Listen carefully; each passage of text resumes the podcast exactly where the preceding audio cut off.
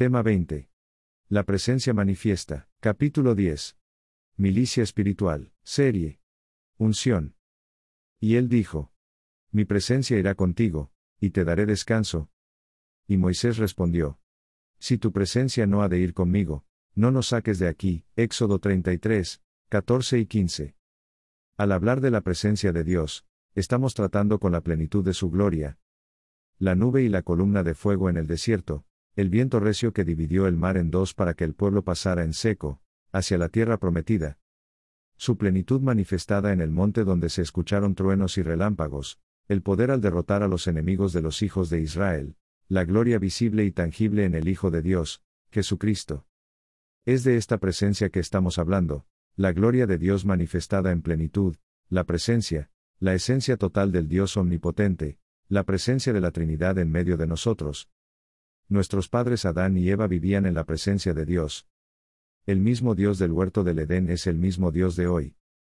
Esto quiere decir, que ellos podían experimentar la presencia de Dios sobre sus vidas de manera continua, todos los días, Dios bajaba al huerto del Edén para hablar con sus hijos. La Trinidad misma, Padre, Hijo y Espíritu Santo, teniendo un contacto directo con Adán y Eva. Este es un diálogo muy poderoso de Dios con Moisés. Y él dijo, Mi presencia irá contigo, y te daré descanso. Y Moisés respondió, Si tu presencia no ha de ir conmigo, no nos saques de aquí. Éxodo 33, 14 y 15. Moisés conocía la presencia de Dios, seguramente recordaba la experiencia de la zarza, de cada milagro en Egipto y en el desierto. Moisés experimentó la presencia de Dios en muchos momentos de su vida, sabía lo que era estar en su presencia. Algo muy importante que observamos en esta historia, es que Moisés sabía apreciar la intimidad con su Creador, tanto que prefería continuar de vagabundo en el desierto con Dios, que salir de ahí sin su presencia. Felipe tiene un diálogo con Jesús donde le pide que le muestre al Padre como condición para creer en Él. Jesús le contesta. ¿Tanto tiempo hace que estoy con vosotros, y no me has conocido, Felipe? El que me ha visto a mí, ha visto al Padre. ¿Cómo, pues, dices tú? Muéstranos el Padre? Juan 14, 8 y 9. ¿Qué estaba pidiendo Felipe? Conocer la plenitud, la esencia del Padre. Jesús le dijo, Yo soy la plenitud del Padre en la tierra. Aplicación, cuando la presencia de Dios es manifestado se hace visible y tangible, lo espiritual se materializa en algo que podemos ver y tocar.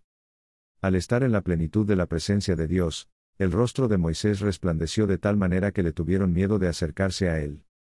La gloria de Dios es manifestada en el rostro de Moisés, en un resplandor que causó miedo en el pueblo.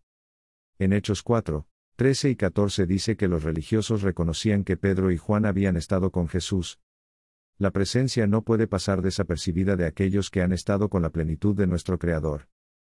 Declaración de fe, tomo el desafío de ser un instrumento de la gloria de Dios en todo tiempo. Amén. Oración, amado Dios y Padre maravilloso, qué experiencia tan grande y poderosa es convertirme en un portador de tu gloria.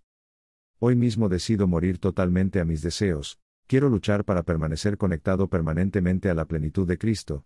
Por favor ayúdame a destruir toda intervención diabólica por medio de la autoridad que me has dado sobre las fuerzas del mal. Amén.